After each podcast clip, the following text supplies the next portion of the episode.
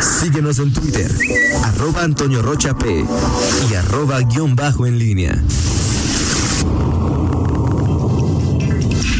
Regresamos 8 de la mañana con 5 minutos. Hoy eh, está con nosotros. Le agradecemos mucho su presencia. La saludamos con mucho gusto a Norma Nolasco, candidata a la alcaldía del Partido Fuerza por México. De aquí hasta el miércoles estaremos entrevistando a los candidatos a la alcaldía para eh, antes del domingo 6 para que usted los conozca un poco más y pueda tener más información eh, sobre ellos. Como siempre, un saludarte y recibirte, Norma. Muy buenos días. Toño, muchas gracias. Buenos días, Miguel. Muy buenos buenos días. Pues contenta, feliz y agradecida de estar esta mañana aquí con ustedes. Y efectivamente, yo soy totalmente de la idea de que tenemos que promover el voto informado, que tenemos que promover el voto inteligente y que eh, no hay por qué dar como este voto de, de, premio o voto de agradecimiento a los partidos tradicionales de siempre que nos han mentido, nos han engañado y nos han traicionado. ¿Cómo te ha ido en la campaña, Norma Nolasco? Eh,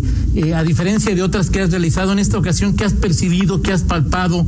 Eh, ¿Cómo has visto a, a, nosotros, a los eventuales electores, Norma? Una campaña totalmente atípica a las que, a las que hemos tenido todos, pues todo el tiempo una campaña, sí, mucho de redes sociales, sí, mucho de eh, lo que en política llamamos campañas de aire, más que, campañas de tierra, porque no podemos hacer eventos masivos este, con varias personas.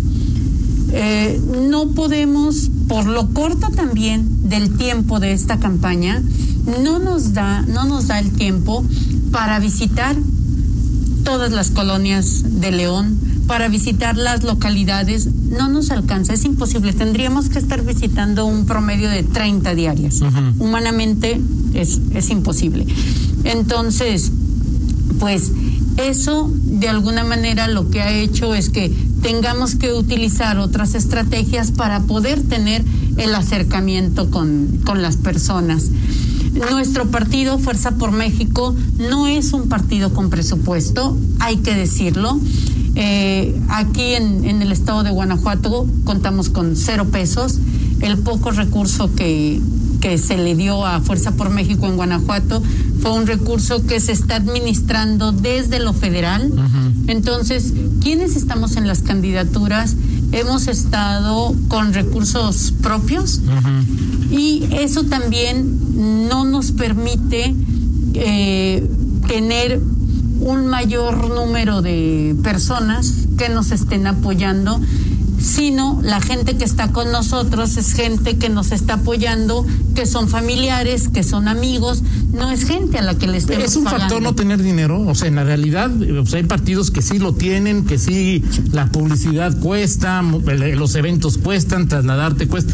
¿Es una desventaja para ti? ¿Ha sido una desventaja para ti, Norma Nolasco, a lo largo de esta campaña? Sí, es una desventaja como partido, sí es una desventaja como estructura porque mientras a este tiene un peso, este tiene 10. Uh -huh. Entonces, por supuesto, por supuesto que sí es una desventaja en ese sentido. En cuanto a mi persona, eh, yo tengo la enorme, enorme fortuna de tener muchas amistades, muchas querencias y muchos amores en muchas colonias de León. Uh -huh. Por tantos años de trabajo y eh, no por la cuestión política, sino realmente por la cuestión del activismo social en materia de derechos humanos. Entonces, todos estos amores que he logrado cosechar a lo largo de todos estos años son quienes hoy me están acompañando en la campaña, son quienes hoy me regalan su tiempo, son quienes hoy me regalan su talento y son quienes nos han estado este, ayudando, asesorando y son quienes conformaron el, el equipo que, este, pues ya, como bien dices, ya estamos en la, en la recta final, ya estamos a menos de ocho días para cerrar campaña. Y entonces, de alguna manera, eso es lo que en lo personal y ahora con Fuerza por México, eso es lo que a nosotros nos ha ayudado. Pero sí es una desventaja la cuestión de los dineros. Hay que ser realistas. Sales a la calle, perdón, Toño, sales a la calle y la gente te dice, es que tal partido me ofrece mil pesos por mi voto. Es que tal partido ya me trajo una despensa, ya me trajo un calentador solar, ya me... Y dices, bueno, de entrada pues estamos hablando de delitos, ¿sí? Eh, delitos que por supuesto la gente no va a denunciar que me están dando mil pesos porque esos mil pesos los necesito para comer. Entonces no se va a denunciar. Por un lado eso. Y por otro lado, eh, se ha hecho de, de la cuestión política una situación perversa, muy comercial, muy comercial. Y yo sí sería como de la idea de que los partidos políticos no tuvieran recursos económicos, que los partidos políticos eh, vivieran con los recursos de su propia militancia. ¿No provocaría que, que grupos de los malosos Norma pudieran acercarse ante esta falta de recursos de los partidos. Es una de las tesis que se ha esgrimido es que haya recurso público y controlado para luego evitar que fuerzas del mal, fuerzas oscuras puedan meter a este. ¿Te parece bien o, creíble o no creíble? ¿Y no lo están haciendo ahorita? Te lo pregunto, o sea, es decir, la, verdad ¿tú tienes idea de que sí hay grupos del crimen eh, organizado metidos en la elección en León, Norma? con pruebas como tal, no con pruebas como tal no, pero este sí sabemos de muchas situaciones que, que se están dando eh, y de bueno, cómo incluso, cómo incluso son situaciones que han llegado a pagarse hasta con la vida de candidatas o candidatos. O sea, eh, no podemos cegarnos con este tema del contubernio que hay entre quienes se dicen los buenos con quienes verdaderamente son los malos. Por eso es que hoy por hoy nuestro León es una ciudad que le está dando 70 muertos al mes al país, cuando hace 15 años teníamos 10. De acuerdo. 8 con 12, te dejo tres temas sobre la mesa y luego Miguel Zacarías, eh, pues, si desea participar. Uno, eh, cuál es tu techo. O sea, la neta, ¿a qué aspiras? ¿no? cuál, es, ¿Cuál es tu realidad? Número dos, hablabas de campañas eh, diferentes, tiene que ver con el asunto del TikTok. ¿Te ha resultado? ¿No te ha resultado? ¿Te han criticado? ¿Te hemos criticado? Pues como de repente, Norma, en el TikTok, ¿te ha dado resultado? ¿No te ha dado resultado? La otra no me acuerdo, pero a ver si dando de la pausa. Vamos a la pausa y regresamos. Regresamos 8 de la mañana con 17 minutos. Seguimos en esta charla con Norma Nolasco, candidata del Partido Fuerza por México a la alcaldía de León. Te preguntaba, Norma, tres temas. El primero es, ya tú eres una mujer muy experimentada en la política, es cuál es, o sea, cómo te visualizas en la noche del 6 de junio, es decir, cuál es tu piso, cuál es tu techo de cara a este proceso electoral, a la elección concretamente, Norma. Mira, eh, sabemos que vamos muy bien Sabemos que cada día que pasa son votos que se suman para Fuerza por México y para Norma Nolasco. Sabemos que somos un partido joven, el más joven de, todos los partidos, y que de alguna manera eh, la gente no nos ubica tanto, no ubica tanto el logotipo de Fuerza por México, no ubica el color de Fuerza por México y como consecuencia a las candidatas, a los candidatos no nos ubica, no nos ubica tanto. Esa sería como, como una parte que tenemos en contra. La otra parte también eh, que tendríamos a favor es que la verdad nosotros no estamos yendo a tocar puertas, estamos yendo a tocar corazones y estamos yendo a tocar razones. Y eso nos ha permitido de alguna manera que eh, la gente que nos escucha con toda la franqueza del mundo puedo decirte que se suma a nuestro proyecto. Entonces, yo sí veo un 6 de junio tomado, como lo he dicho desde, desde que arrancamos campaña, tomado por la ola rosa. Sí veo un 6 de junio donde vamos a tener un cambio de gobierno, pero ahora sí, un gobierno verdadero, un gobierno pro derechos humanos. Vamos a tener el primer gobierno pro derechos humanos con Norma Nolasco a la cabeza. Perfecto, Miguel. Miguel este, has estado tú, uno de los, recuerdo el tema de tu, asociación, original, Grupo Unido de Madres Solteras. Este, te pregunto sobre esto, Norma, porque ¿Qué es lo que has visto eh, ya en las políticas públicas? Eh, obviamente, eh, Madres Solteras implica un, tema que, relacionado con la educación sexual, este, a jóvenes, adolescentes, lo que tiene que ver con, la, mujer, con la equidad de género, los temas que hoy están en boga. ¿Cómo has visto desde las dos perspectivas esta evolución de este fenómeno y la atención con políticas públicas? En León realmente han existido políticas públicas para eh, las, eh, no solamente para madres solteras, sino para que las eh, jóvenes, las adolescentes puedan tomar las mejores decisiones desde el punto de vista de las políticas públicas y de la educación de los padres. Y también para que las mujeres no sean discriminadas. Fíjate bien que ese punto que tocas es un punto este, sumamente, sumamente importante. El trabajo de las organizaciones de la sociedad civil nace precisamente porque los gobiernos, las autoridades están siendo omisas para atender esa, esa situación. Hace 30 años, cuando comenzamos con los trabajos de Grupo Unido de Madres Solteras, eh, era porque, pues, efectivamente, no había ni en el municipio, ni en el estado, ni en el país quien atendiera de manera específica la situación de las mujeres y la situación de las mujeres adolescentes y la situación de las mujeres adolescentes embarazadas. Y después de ahí nos abrimos más en el panorama como asociación y empezamos a trabajar también los temas de violencia en contra de las mujeres, porque lamentablemente los temas de violencia llegaron a un punto tan crudo que hoy son 10 mujeres las víctimas de feminicidio por día. Entonces, eh, eh, son situaciones que han ido en, en aumento. No podemos decir que no hemos tenido avances porque sería mentir. Sí, hemos tenido avances, no los suficientes, no los necesarios, no como se deberían, no con la sensibilidad que se requiere. De ahí la importancia de que tengamos en la administración pública, de que tengamos en los gobiernos a personas que conozcan del tema de derechos humanos para que los puedan respetar, para que los hagan valer, para que los hagan parte de la política pública, porque al final del día la política pública es la respuesta a lo que la ciudadanía, a lo que la gente necesita. En León hay política pública hoy para atender este fenómeno. No este hay política pública con perspectiva de género.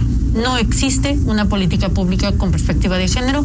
Existe un instituto municipal de la mujer que está fragmentado, que está dañado, que no está siguiendo el rumbo y el objetivo que se debe de tener las organizaciones de la sociedad civil están dando de más, están dando su máximo esfuerzo para poder sostener lo que las mujeres en León necesitan, porque lamentablemente el gobierno ha sido completamente omiso. No tenemos una política de prevención del acoso sexual y el hostigamiento a, las mujeres en la calle. Y es uno de los delitos que mayormente se practican y que menos se denuncia. Por Pero, por ejemplo, ahí estoy de acuerdo que no haya una política de prevención. Ahora, este tipo de ¿en, en qué medida también desde el propia, la propia familia este, y desde la propia eh, sí, nuestra propia educación que damos, este, sabemos que somos una sociedad machista por definición, pero eh, eh, ¿qué tanto, o sea, si es el gobierno el que debe responder, es desde la familia, es los, los padres, es decir, el gobierno puede tener una política de prevención del acoso sexual, pero si tenemos este decenas, centenares o miles de acosadores en potencia por la educación que reciben en casa, ¿cómo podemos hacer ahí? Lo que sucede es que aquí es un trabajo tripartita. Sí es la sociedad, sí es el gobierno y sí son las familias. Pero el eje rector es el gobierno. Al gobierno es al que le corresponde tener los programas de prevención, de atención, de sanción y de erradicación para cualquier caso de violencia en contra de las mujeres. Entonces, si hablamos específicamente del acoso callejero, el gobierno debería de tener un programa para prevenir, un programa para atender el acoso callejero, llevar estos programas a las escuelas, a los órganos colegiados, llevarlos a las colonias. Contamos con comités de colonos. A través de los comités de colonos se puede dar esta educación no sexista, esta educación no machista, esta educación de promoción de derechos humanos. O sea, realmente el gobierno tiene todo el aparato y lo puede hacer. Lo que le ha faltado es voluntad para hacer esto. Porque, como bien dices, Miguel, vivimos en una sociedad machista vivimos en una sociedad misógina. Entonces, ay hombre, no es importante que pase alguien en una bicicleta y le agarre las pompis a la chica de 14 años. Que ya te la fregaste por muchos años. ¿eh? Que ya te la molaste por muchos años. ¿Por qué? Porque esa chica de 14 años va a estar todo el tiempo temerosa de que alguien pase y le vuelva a agarrar las pompis. Eh, Norma, lo del TikTok, ¿por qué decidiste utilizarlo? ¿Te ha dado resultado? ¿No te ha dado resultado? ¿Le quitas seriedad a tu campaña? ¿No le quitas seriedad? ¿Cómo lo, cómo lo calificas, Norma? Mira, el, el TikTok yo lo conocí en la época de la pandemia. Ajá. me sirvió mucho, me sirvió mucho para eh, distraerme, despejarme y este aprendí a hacer lip sync. o sea, entonces ya tuve, tuve una ventaja porque aprendí a hacer lip sync. Creo que eh, el TikTok es una plataforma muy seria para dar a conocer en un minuto tu propuesta. Okay. Puede ser agradable o no para algunas personas, puede gustarles o no, pero eh, recuerdo cuando me lo preguntaste en el, en el debate, en las preguntas dicotómicas, que era sí o no. Que serías un informe a través de TikTok y dijiste que sí. Y yo dije que sí. Porque esa es Norma Nolasco. Norma Nolasco es así, es transparente, es honesta, es... Hubiera mentido si hubiera dicho que no. Si hubiera dicho que no hubiera sido una enorme mentira porque el, el, año que entra voy a estar dando un informe y voy a hacer un TikTok del informe. O sea, eh, y, y yo creo, yo creo que hoy por hoy las personas debemos ir subiéndonos a todos estos carros nuevos que nos están llegando. En su momento, cuando usamos el Facebook, era así como que ay, ya estás en el Face y ya vas al chisme, porque era como lo que se creía. Claro. Ahora se piensa que ya estás en el TikTok, entonces ya te vas a convertir en cantante, ya te vas a convertir en imitador, ya te vas a convertir en, en comediante. El TikTok este, sí funciona también para hacer llegar en un minuto un mensaje claro y contundente como los últimos que yo los últimos TikTok que yo he hecho sobre las políticas de gobierno 2021-2024 que vamos a tener para León. ¿Por qué le darías, si entendí bien, por qué le darías eh, eh, posibilidad de chamba a nueve de los que, candidatos que hoy también compiten por la alcaldía de León, pero a Ricardo Sheffield no, y lo dejaste claro en el debate? ¿Por, qué a Ricardo no, Norma Nolasco? Porque me, me parece que hoy, a diferencia de, de el, las elecciones del 2018, del 2015, que fueron las más recientes, hoy hay en la mesa 11 candidatas y candidatos de los cuales 10 mm, valen la pena. Bueno, tengo duda con una, ¿De pero quién, ¿De quién? De Alejandra. No, no estoy completamente de la Alejandra Gutiérrez del PAN, no estoy completamente segura de que sea efectivamente un muy buen elemento, pero eh, los otros nueve me queda claro que es gente con mucho talento, es gente que, que tiene buenas propuestas, es gente que, que vale la pena. Eh, ¿Por qué les ofrecí trabajo? Porque voy a ser la próxima presidenta municipal y porque quiero en la administración pública gente que valga la pena, gente que esté dispuesta a trabajar por, por la ciudadanía. ¿Por qué Ricardo no? Porque Ricardo tuvo la oportunidad de ser un muy buen presidente municipal y lo hizo mal. Tuvo la oportunidad de hacer este, muchas cosas siendo diputado federal y no las hizo. Tuvo la oportunidad de ser un buen funcionario a, nivel nacional al frente de la Profeco, de la de, delegación de Profeco, y no lo hizo. Entonces, mm, me parece que, que Ricardo cumple caprichos propios, que Ricardo eh, satisface sus necesidades personales antes que las, que las colectivas. Y en León no necesitamos gente en la función pública con esas características. Entonces necesitamos gente que esté dispuesta a entregarse a la ciudadanía, que esté enfocada a trabajar en pro de la ciudadanía. Y pues no es que Ricardo me caiga mal, no quiero que se malinterprete, no me cae mal, o sea, este, pero no es una persona que esté para intenté como pensar, dije, ¿en dónde? Y lo único que se me ocurrió fue la Secretaría de Asuntos sin importancia. Entonces, como que ahí sí se la podría dar en la Secretaría de Asuntos sin importancia. Pero como yo estoy hablando de sistematizar la administración y no de engordarla, entonces creo que la Secretaría de Asuntos sin Importancia no la voy a poner. Entonces, pues...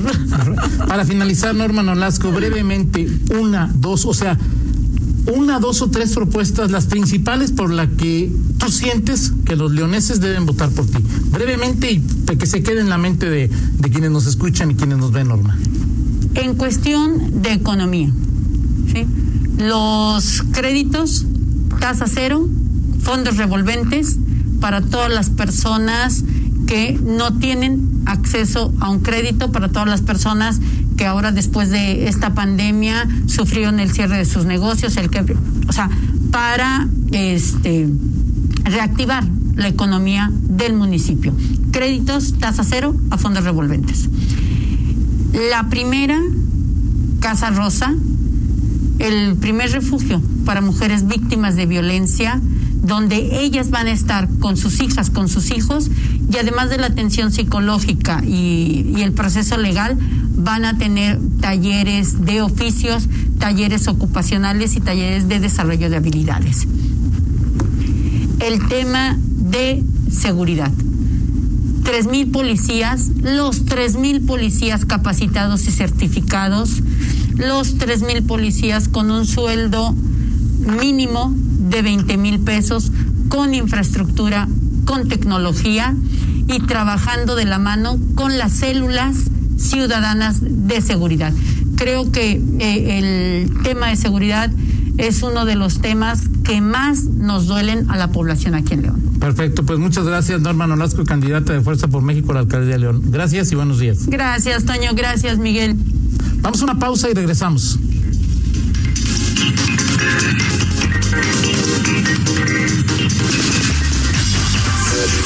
Contáctanos en línea promomedios arroba gmail.com.